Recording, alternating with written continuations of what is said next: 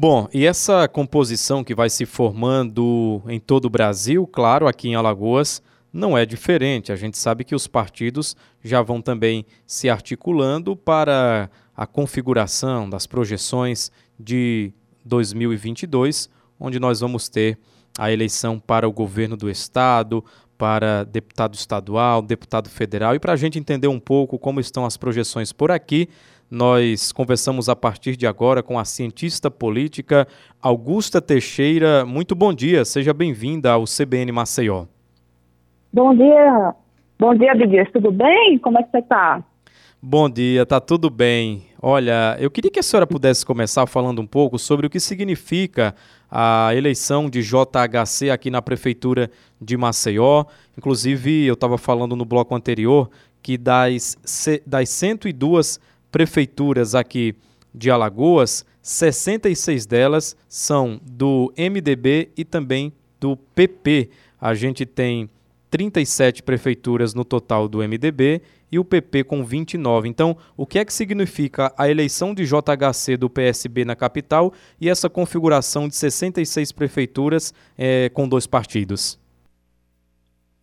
O que a gente consegue perceber no cenário alagoano é que o MDB, o grupo dos Calheiros, vamos dizer assim, porque Renan Calheiros e o Renan Filho, eles são as maiores expressões do MDB em Alagoas, né? não só no cenário estadual, mas também com projeção federal.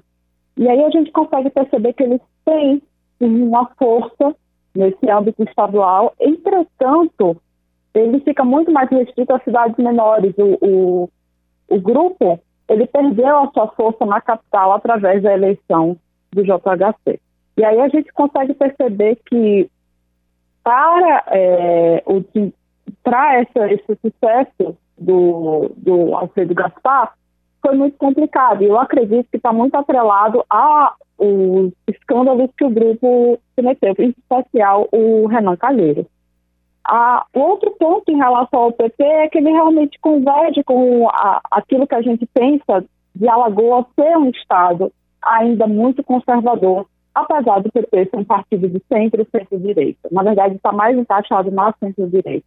É, eu acredito que isso traz muito da história do, do Estado se a gente for observar os resultados anteriores. Bom, em relação a, aos municípios, como é que a gente avalia as forças no interior, falando de MDB e falando de PP? Como é que a gente configura, então, essa relação, inclusive falando um pouco sobre a relevância do governo federal por aqui? Então, a gente consegue observar realmente esses dois grupos é, que nós temos aí em Alagoas, que a gente sabe muito bem quem são o, os principais líderes. A gente tem o, o, Arthur Lira, de um lado, através do PT, que mostra essa força, não só numa parte do, do Estado, mas também as suas indicações para um possível governo, uma possível candidatura. E aí a gente tem também o MDB, que possivelmente vai lançar o Renan Filho como senador, mas ele precisa de um nome para o governo do Estado quando o Renan Filho deixar essa vaga. E eu acredito que esse cenário das eleições de 2020 ele vai funcionar muito bem como um termômetro, porque a gente percebeu essa rejeição que o Alfredo Gaspar sofreu nas urnas, porque ele, o, o sucesso dele no primeiro turno foi visível, Entretanto, ele não conseguiu segurar para o segundo turno. Eu acredito que a rejeição a, ao grupo dos calheiros, vamos, calheiros, vamos colocar dessa forma, ela falou muito mais alto. Então, o MDB vai precisar escolher uma figura, é, talvez um, um, pouco mais carismática, uma figura que tenha mais nome político, mais força política. É, a gente sabe que teve esse racho na, no governo entre o, o, o, o ex-vice é, e isso foi uma perda para esse grupo.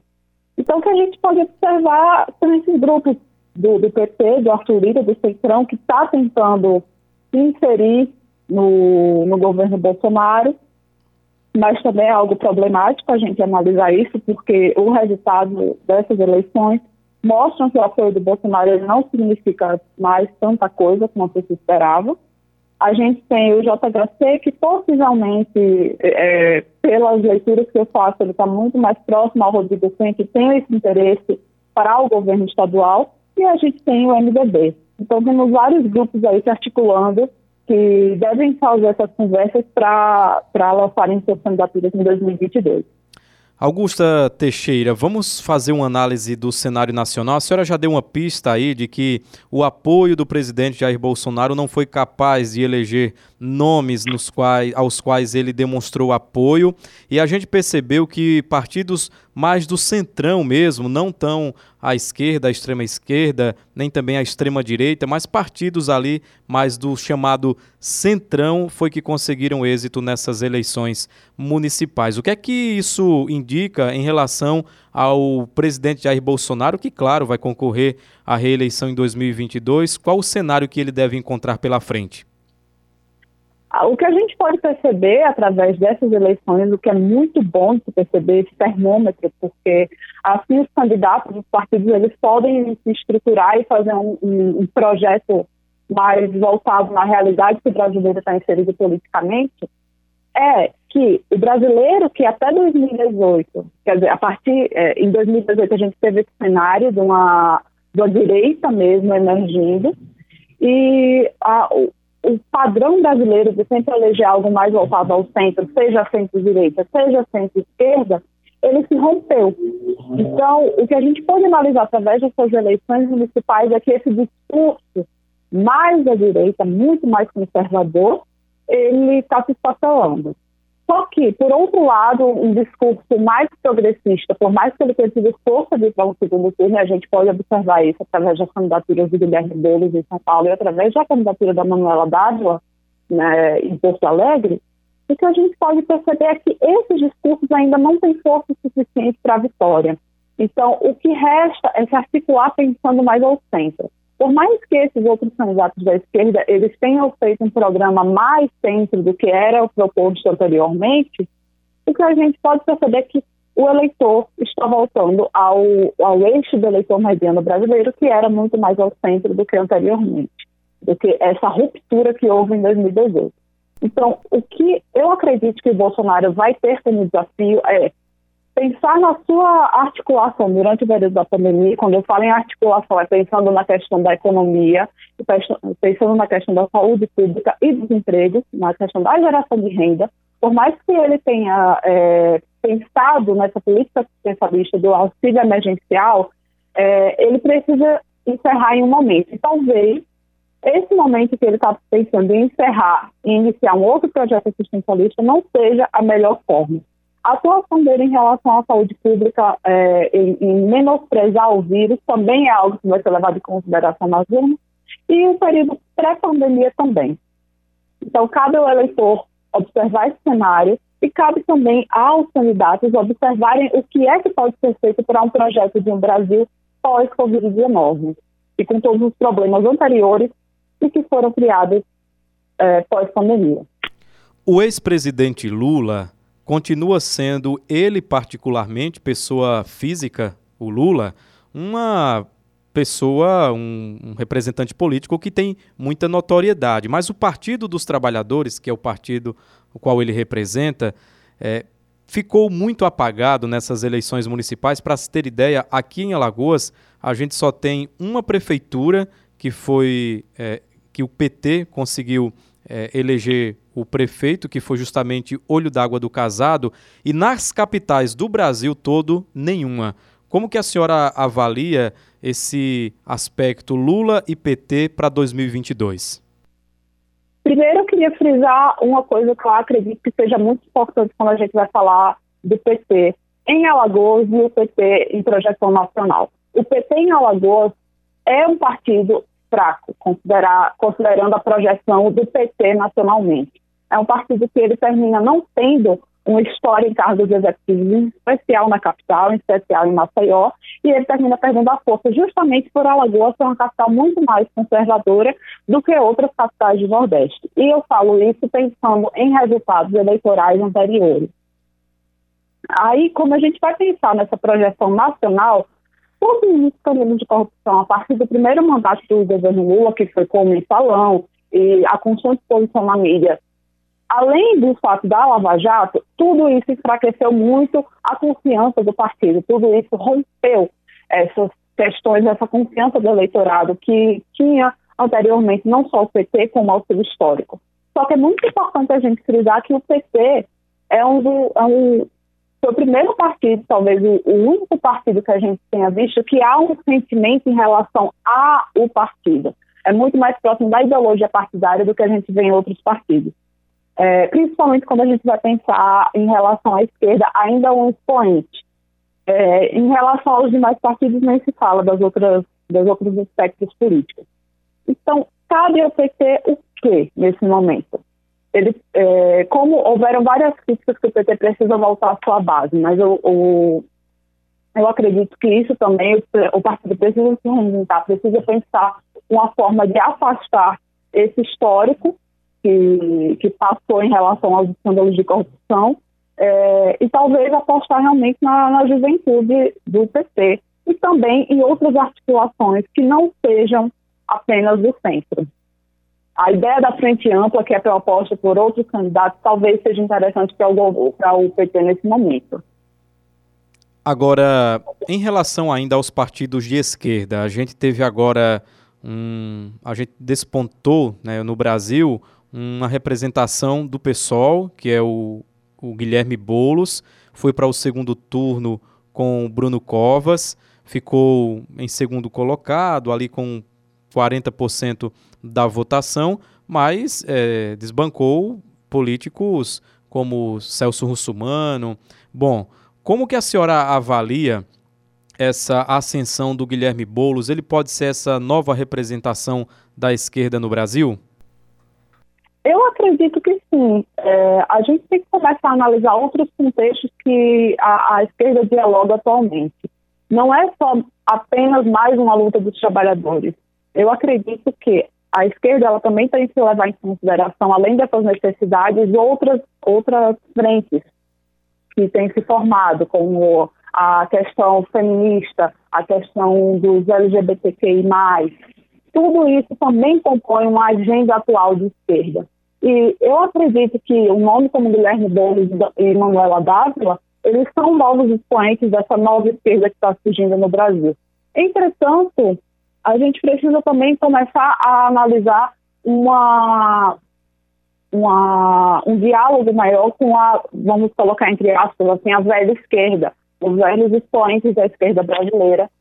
E a gente começou a ver esse apoio aparecendo na, nessas campanhas, mas a gente precisa começar a ver como eles vão se articular a partir de, pensando nessa ideia das eleições de 2022.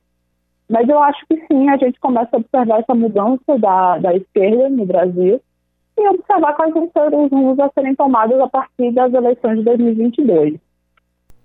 Agora, Augusta, a gente sabe que a gente vive um momento de um presidente da República que é negacionista a vários temas, como por exemplo da pandemia. E nós percebemos que uma análise feita inclusive pela CBN nacionalmente nenhum dos candidatos que foi apoiado pelo presidente que se mostra negacionista foi eleito. Pelo contrário, aqueles candidatos que são mais centrados, que não são muito uh, totalitários, que não são muito extremistas, é que conseguiram essa projeção. Isso mostra uma. Isso mostra o, qual a relação disso com o pensamento do eleitor e como isso pode interferir na eleição presidencial. Isso mostra que a Covid, os impactos da Covid, eles afetaram de fato a população brasileira. Só que o problema que a gente tem visto é que essa política negacionista em relação à saúde pública, ela tem seus custos. E seus custos é as pessoas não confiam no Bolsonaro em relação a isso. A gente tem atualmente no Brasil mais de 170 mil mortes, acredito eu, por Covid. Eu confesso que eu não ando me atualizando mais tanto dos números, porque se torna algo muito exaustivo e algo muito deprimente até da gente ver que não há uma política de saúde pública em relação a isso. Então, é, consequentemente, a gente vê que a pandemia ela não só afeta a saúde pública, como ela afeta também emprego e renda.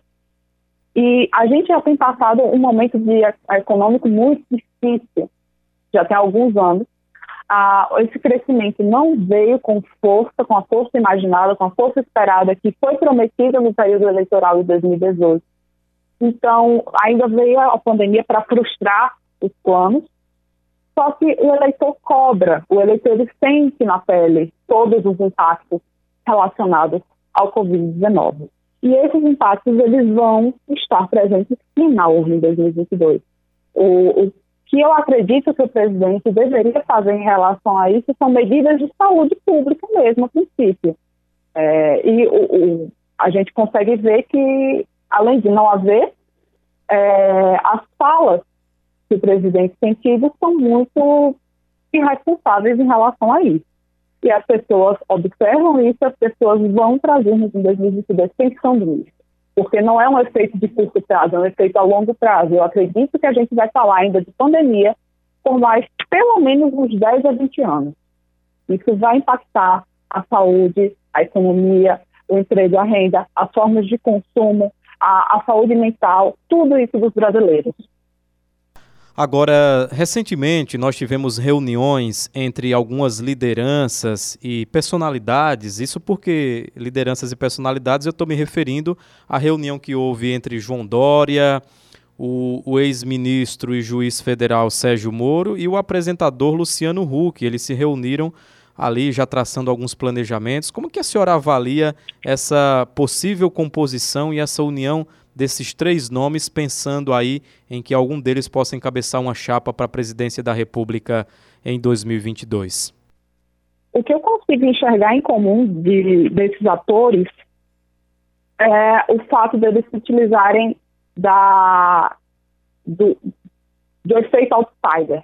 O Dória mais nem tanto, mas, porém o Dória se elegeu para a Prefeitura de São Paulo como alguém outsider, como alguém fora da política como gestor, que era muito algo que as pessoas faziam piada, eu sou um gestor, era isso que o Dória entregava. O Luciano Huck é a mesma coisa, e além do, do, da trajetória dele em relação à televisão, de estar sempre fazendo algo mais assistencialista, também é algo. O Sérgio Moro surgiu como alguém, uma figura de combate à corrupção. Então, o que essas três figuras têm em comum é, é justamente se utilizar desse discurso de pessoas que estão fora da política que estão tentando procurar um Brasil melhor. Só que a gente precisa analisar também que, por ser fora da política, há um fator negativo que é a inexperiência. Além disso, há essa crítica em relação ao, ao Luciano Huck, há uma crítica em relação ao Dória de que ele não consegue finalizar um mandato, porque ele está sempre se catapultando para outro maior. E em relação ao Moro, a gente tem essas questões relacionadas ao Lava Jato e essas outras, esses desdobramentos que estão tendo. E o mais recente foi ele estar tá trabalhando numa consultoria é, que trabalha para a Odebrecht. Então, tudo isso termina pensando.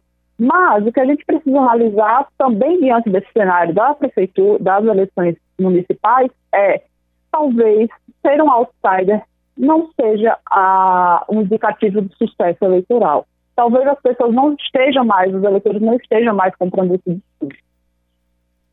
Bom, uh, Augusta Teixeira, a gente tem somente dois minutos aqui finais para terminar nossa entrevista. Eu queria que a senhora fizesse um comentário sobre uma questão que o presidente Jair Bolsonaro vem tocando muito. É uma tecla que ele não cansa de tocar. É uma nota constante nas falas dele, que é a, ele fala de se ter voto impresso em 2022. O que, é que a senhora pensa sobre isso? Eu acredito que isso traz justamente a, a falta do negacionismo dele. É, as pessoas ficam até brincando, dizendo que ele é um Trump a brasileira.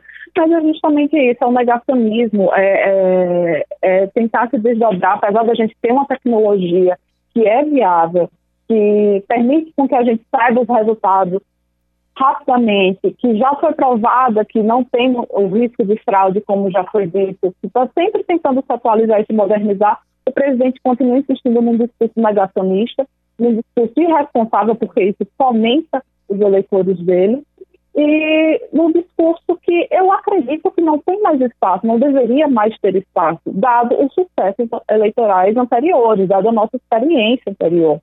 Mas eu acredito que se a gente for comparar é, o discurso dele em relação ao voto impresso, em relação às demais áreas, isso é, é algo que, que combina perfeitamente com ele, porque é justamente um discurso pautado no que é, o que ele faz é o correto, o que ele pensa é o que deveria ser dito, e um discurso de perseguição que é, que é sofrido. É, a gente pode perceber isso também, pode perceber isso nas eleições de 2018, quando nem sequer havia saído o resultado, e ele disse que se ele não fosse vitorioso, ele não iria aceitar o resultado porque haveria fraude.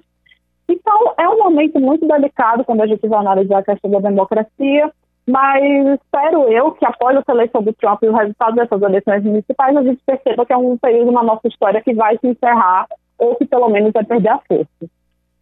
Tá certo. Augusta Teixeira, muito obrigado por suas informações e esclarecimentos. Um bom dia para a senhora. Muito obrigada. Bom dia, Abdias. Bom dia para os ouvintes da CBN Maceió.